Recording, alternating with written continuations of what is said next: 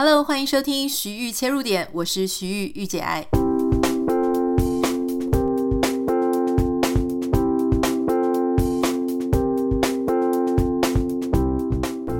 Hello，欢迎你收听今天的节目。今天的节目呢，想要跟大家分享一个我最近发生在生活当中的事情，然后我就开始在思考说。诶，为什么我自己会这样子想、这样子做？那其实我们这个节目常常都是在从生活当中的一些小细节，然后去谈得更深入一点。或许有一些听众他是有共鸣的，所以你们就呃，我也常常听到你看到你们的私讯说，诶，对，我常常好像可以把你们的感觉讲出来，比较有逻辑的条理化。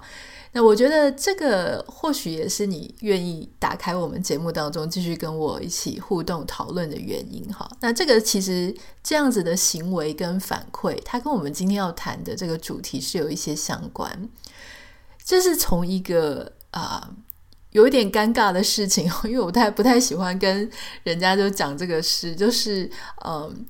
我有时候看电视的时候，我会非常的容易，就是我看什么，然后晚上睡觉的时候，我就很容易会受到影响。那可是这个情形已经很久没有出现了，因为大部分的时候我都在看纪录片嘛。那纪录片你也知道，呃，通常纪录片都是非常情绪非常平缓的，然后非常呃，就是科学啊、实验啊、数据啊，就算是那种犯罪诈欺类型的，那也是有法律啊。呃，这个攻防啊，或是其实它不会让你情绪有太大的起伏。可是前一阵子呢，大家知道，因为最近工程师我老公不在家，所以我就有很多的时间可以一个人欣赏我自己要看的剧。那你自己要看的剧的时候，我我的尝试的呃范围就会比较多元。如果他在家的时候，你就会想说两个人要挑到一个两个人都喜欢看的剧，所以你就会呃。就是照他的喜好，那他是那种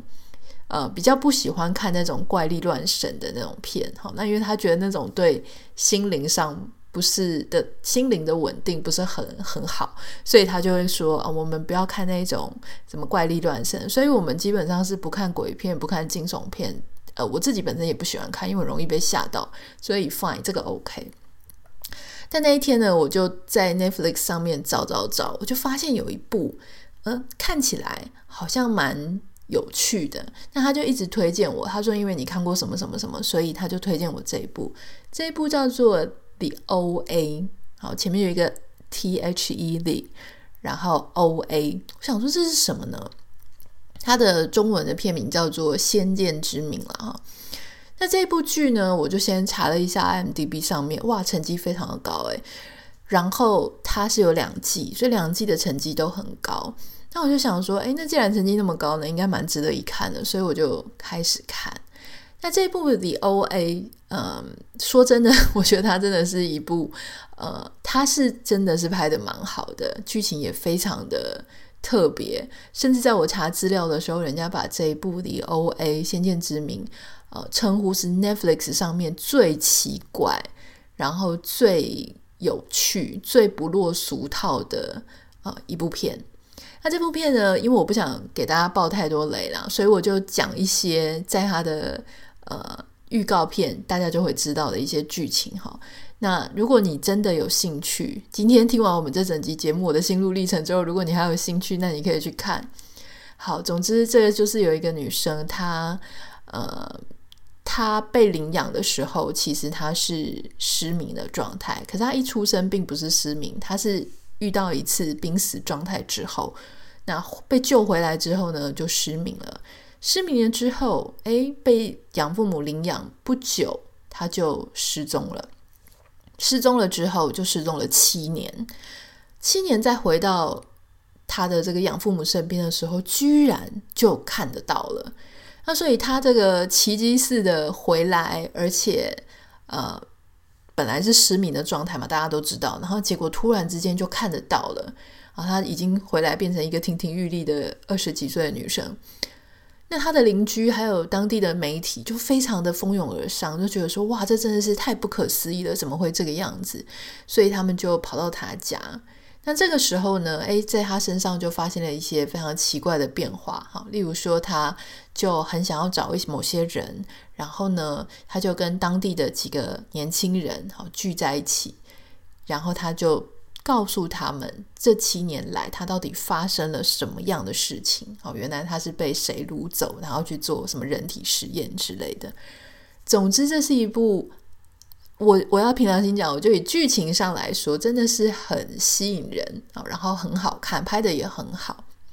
可是不知道为什么，他的那个整个剧情的铺陈，然后还有他的拍摄，明明他不是恐怖片，他也没有用那种很诡异的音效，他也不是说突然砰一下有很巨大的声音吓你，或是很诡异的灯光画面都没有。可是你就是会觉得。心里好像某一个地方被触动，然后觉得怕怕的。我我那时候一边看一边觉得说，哎，好像看每一集都觉得心里不是很安心。可是你又觉得说，理性上来讲，我没有什么好不安心的啊，因为这个剧情哦，他讲的，他就下一集就会圆上一集你你浮现出来的疑问。其实理论上好像还 OK，可是我就不知道为什么，我一边看的时候，我看每一集，我就心里觉得。好像很紧张，好像慌慌的。所以某一天晚上啊，就是我看完第一季啊，几乎是看完第一季，或是可能倒数第二集的时候，那天晚上睡觉，我通常晚上睡觉我都是灯一定是全关，因为我只要一点点的呃灯光，我就没有办法很好的入睡。所以当我关掉灯光的时候呢，我就入睡嘛，就睡到一半，突然之间醒过来哈。他那个醒过来是一种非常奇怪的感觉，他是我好像闻到什么很臭、很臭、很臭的味道，然后等到我醒过来惊醒，就那个味道会臭到让我惊醒，而且我还闻到那个味道，我就吓到，所以我那时候赶快拨视讯给我先生，然后我先生就，我当时还不敢跟他讲，因为他就一直告诉我说，嗯、呃。因为我们是基督徒嘛，所以他就一直跟我讲说，其实很多不好的呃一些呃，我我不知道大家怎么怎么会不会相信这些事情。总之，他就会跟我讲说，那些不好的呃呃 spiritual 的东西，他可能也会透过各式各样的方式来攻击你自己的心跟稳定啊。那所以他就叫我不要看，然后所以我我打电话给他的时候，我就不敢跟他讲说，因为我最近看了一部让我自己觉得心里很害怕的电影，可是我不懂。我完全真的，如果你有去看，我真的不懂那个让我内心觉得害怕，或是让我觉得嘎嘎的那种感觉到底是什么哈？那所以我，我总之我就半夜就惊醒，然后他就陪我聊了一下，然后那一天晚上我就清晨三四点吧，之后我就睡不着了，然后至此之后每一天我都需要开小灯。睡觉，那我就是睡得很不好，因为那个小灯，我只要有一点点光源，我就会很敏感，就没有办法睡好。可是又没有办法关灯睡觉啊，然后老公又不在旁边，所以我就只好这样子过了好几天。所以在那个状况下，我就觉得说，好，我就放弃第二季。虽然说它的第一季的结尾也是结得让你很想看第二季，但是。我看那个影评说第二季更加的怪力乱神，然后我就觉得不行，我不能再看了哈。我好像那种以前我们读传播理论啊，就是说小孩子很容易受到什么暴力、色情电视节目的影响。我觉得我的那种受影响、容易受影响的程度大概不亚于儿童哦，所以我就不敢再看第二季。我觉得我必须要节制。那转而我就看什么呢？我就又看了一些纪录片哈，然后看一些。那种比较科学类型的，后来我就想说，因为那一些片还是没有办法冲淡我脑中对呃李欧威第一季的那种记忆，所以我就想，我一定要看一个超级啊、不要动脑，然后很放松，完全超跳痛的。我就想到最近大家就非常非常在看这个社内相亲嘛，就那部韩剧。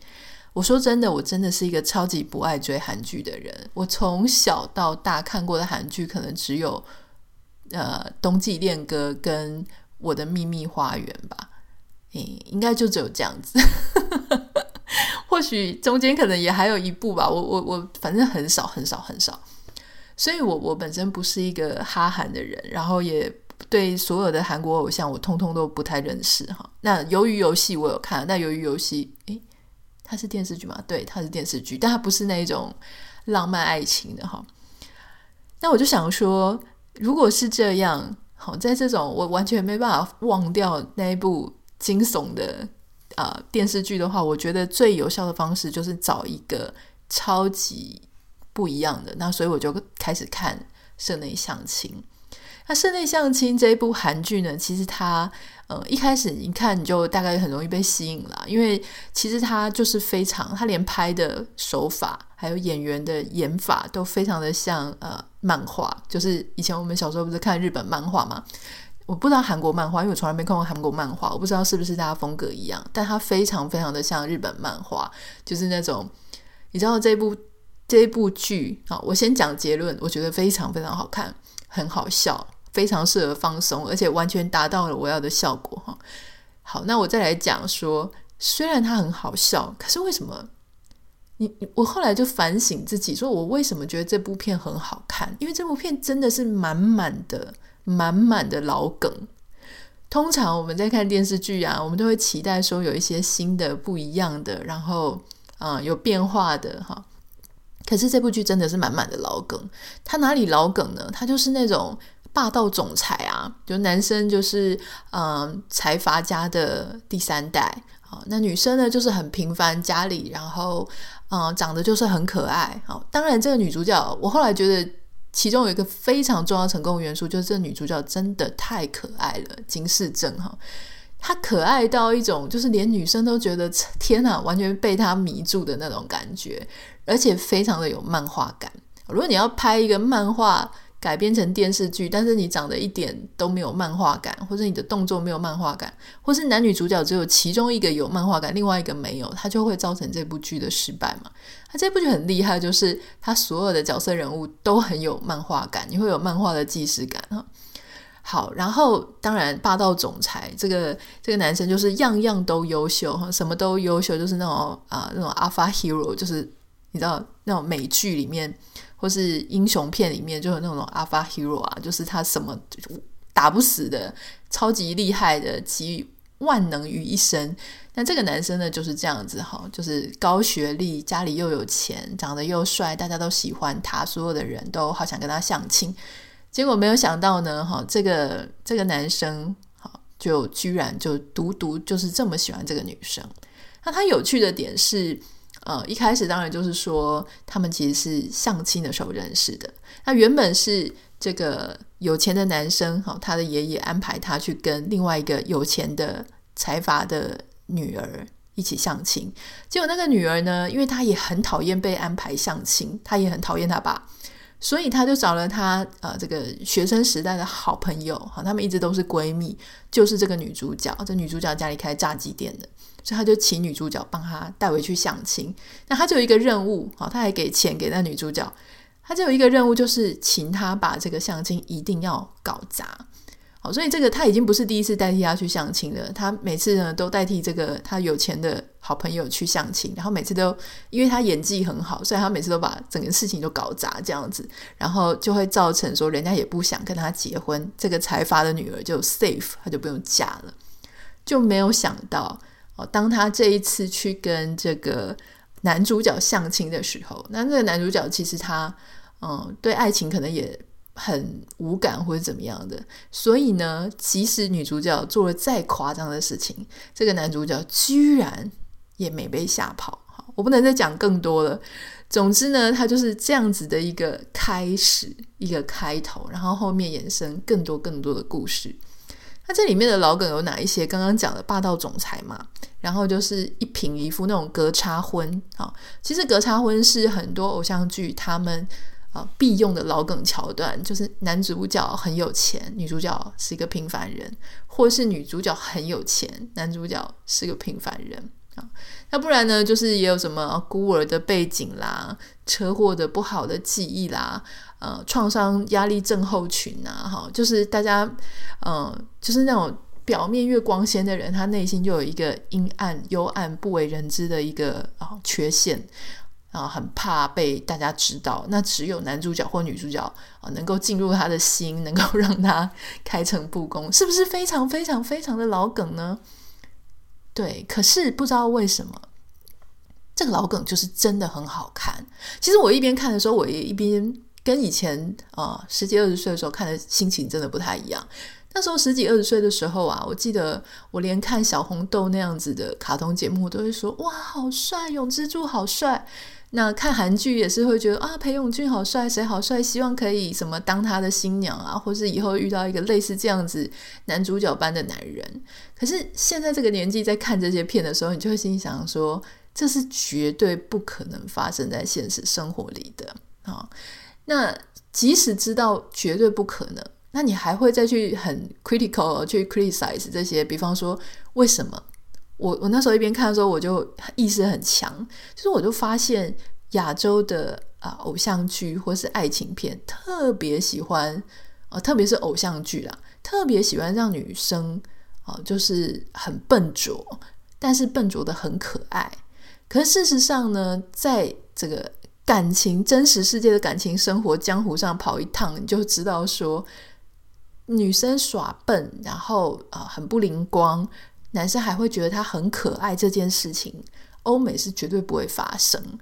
但是连亚洲的男生都不一定会很 appreciate 女生这一点哦。你不要以为就说哦，因为我们大家都是亚洲人，所以电视上都是这样演，所以女男生就真的很喜欢这样子的女生。我以前真心没有在怀疑这些。电视剧演的剧情，诶，所以我记得我小时候啊，国中还是高中的时候，为了好说一句这个很坦白的，当时你在学习怎么样成为一个有魅力的女生的时候，我大概这种片看很多，或是这种故事啊、漫画看很多，所以我就会有那种觉得说，啊，不小心跌倒是很可爱的啦，然后很笨拙，然后盯着呃男生看啊，就说哦，不好意思，怎样怎样怎样的。事实上，可能不止我啦。我相信你身边很多的女生哈，可能就会觉得说，呃，我们有一点笨拙，东西会打翻，然后东西拿不稳，然后走路的时候，然后跑路跑步跑到跌倒，好像好像很可爱哈。男生会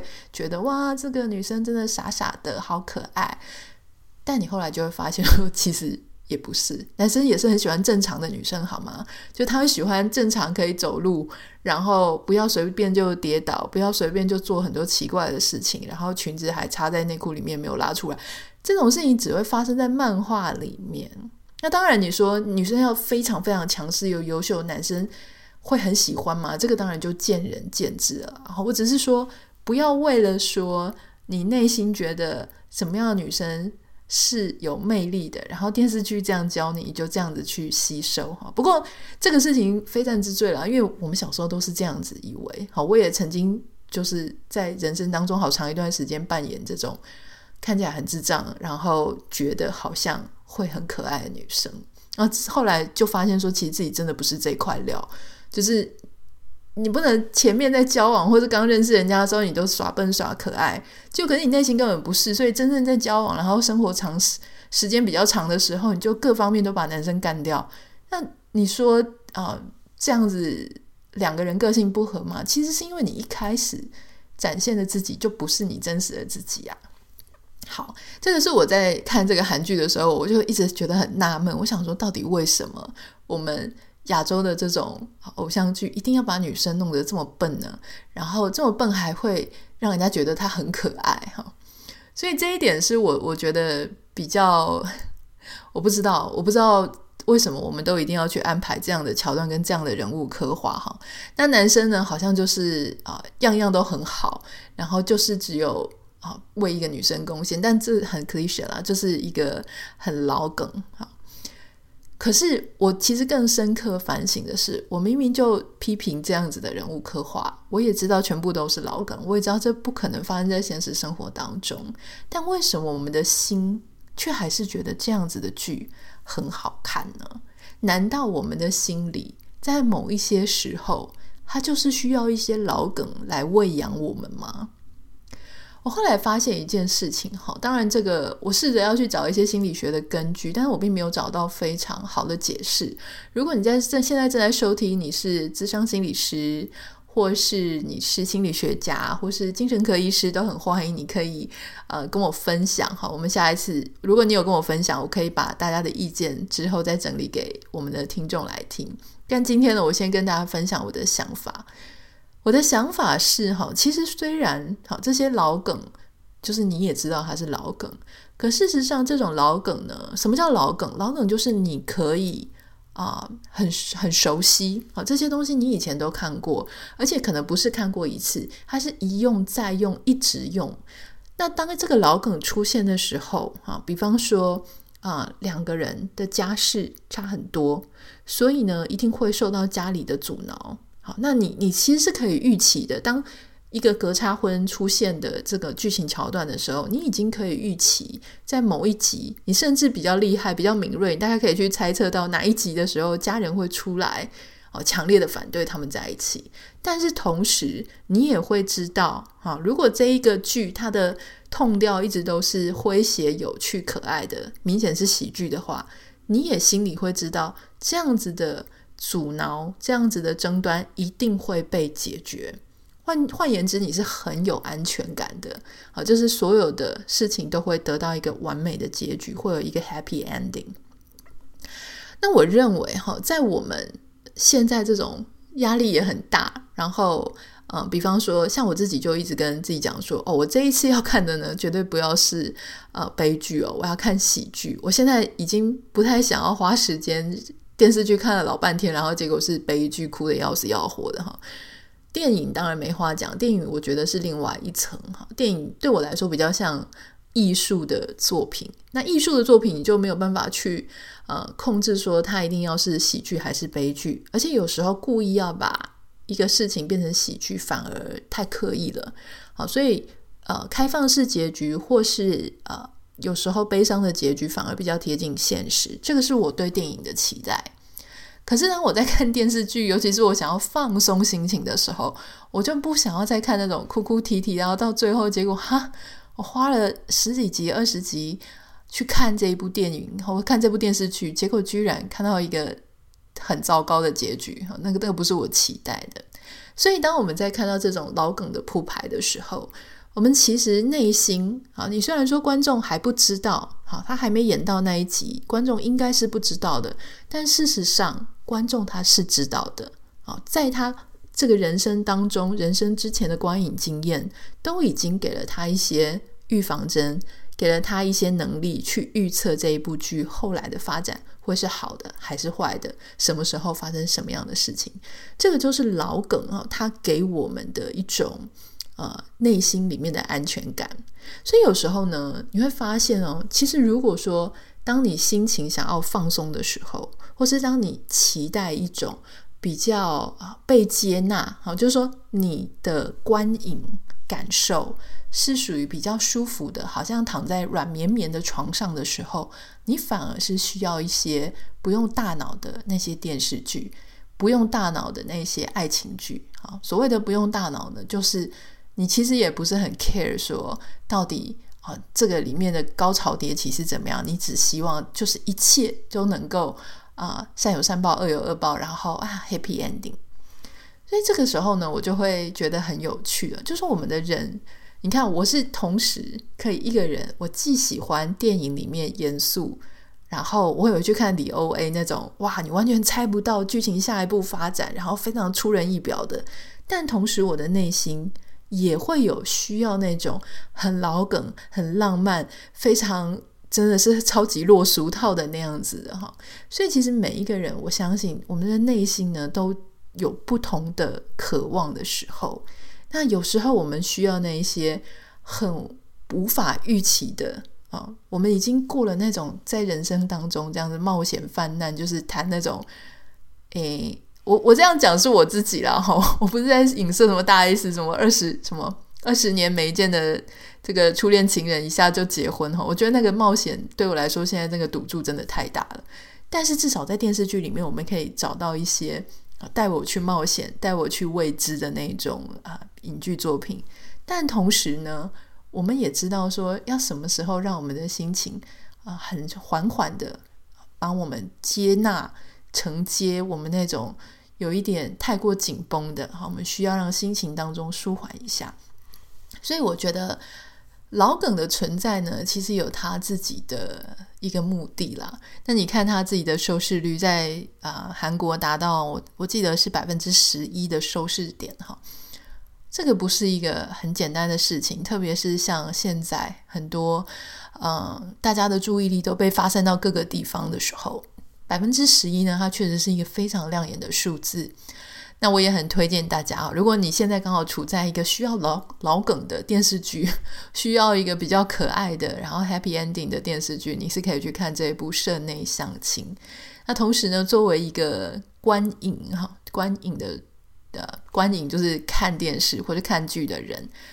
我我同时也是啊、反省到说，其实我们一边在看观影的这个过程的时候呢，同时我们都在参与了整个创作，所以我觉得有时候嗯，不管是书或是电视剧啦，我们常常有时候会很喜欢嘲笑那一些很大众的。啊，或是说很市场型的，比方说，我像我之前出两性书的时候，他说很痛苦的事情就是，人家会说啊，你出两性书啊，哦，大众作家嘛，那人家就会觉得说你这种市场型的、大众型的作家，他们就觉得你比较不入流。那什么样的人比较入流呢？当然就是文学小说，然后严肃议题的，或者放很多理论啊，社会学理论、心理学理论、经济学理论的各种，他们觉得那个比较高尚哈。那我想在当我们心灵上更成熟了之后，你就会发现，其实